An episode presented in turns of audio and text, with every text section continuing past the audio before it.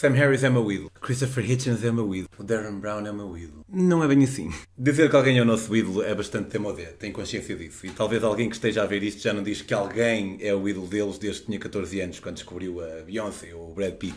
Talvez haja aqui algum anacronismo. Contudo, apesar de ser uma afirmação que as pessoas vão deixando de dizer, questiono por vezes se as pessoas realmente deixaram de idolatrar outrem. Eu adoro a maior parte das ideias de Sam Harris e a sua capacidade de as explicar. Adoro a espirituosidade e a acidez e a inteligência que Christopher Hitchens tinha até Deus o ter cancelado. Adoro os talentos ilusionistas e mentalistas do Darren Brown e a sua humildade. Mas não idolatro nenhum deles, porque eles são humanos, são falíveis. Em nome da honestidade intelectual, devo dizer que, à partida, atribuo mais validade às suas ideias do que às ideias de pessoas como o Ben Shapiro ou o Jordan Peterson. Isto porque, por mais que me esforce para nos polarizar, ainda vou sendo humano. Mas está aqui a raiz do problema. Pois como seria então se realmente os idolatrasse? Se o facto de os respeitar e as suas ideias faz com que eu, à partida, possa perder um bocadinho de clareza acerca daquilo que eles dizem, se os idolatrasse seria como quando instalamos aqueles programas que vêm cheios de termos e condições e que nós dizemos sim, sim, sim, claro, mas que na verdade vocês sabem. Há vários problemas com a idolatria de comuns mortais e vários com a idolatria de figuras ficcionais, mas isso fica para depois. Mas este para mim é crucial e pode ser visto de duas maneiras diferentes. Falo da confusão que tende a haver entre a pessoa e aquilo que ela diz. Se idolatramos alguém, ficamos cegos perante besteiras que eles possam dizer. Do mesmo modo que se detestamos alguém. Sim, este argumento também funciona ao contrário, pois desprezar é ao contrário de idolatrar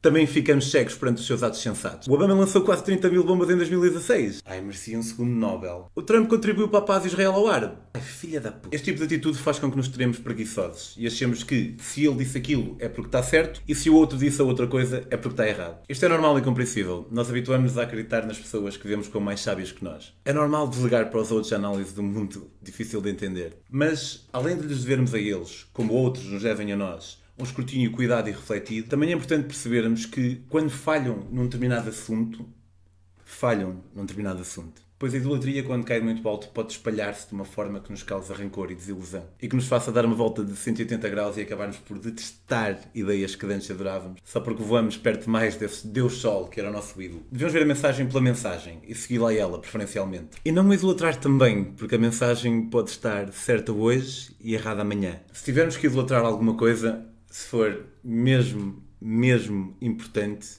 então que idolatremos um princípio básico, simples, fácil de entender, sem pontas soltas, sem espaço para interpretação, universal. E quando descobrirem qual é esse princípio, por favor, não se esqueçam de mandar mensagem a dizer. Espero que tenham gostado. O Bem Assim, como dá para perceber, é um espaço onde eu me permito pensar livremente acerca de coisas que as pessoas dizem ou atitudes que as pessoas têm, seja a maioria ou por vezes seja alguém individual. Se curtiram, subscrevam o canal, façam essas cenas, deixem um like, partilhem, dar e dar e dar. E se tiverem algo a dizer, por favor, partilhem a vossa opinião nos comentários. Tchau, tchau. Até à próxima.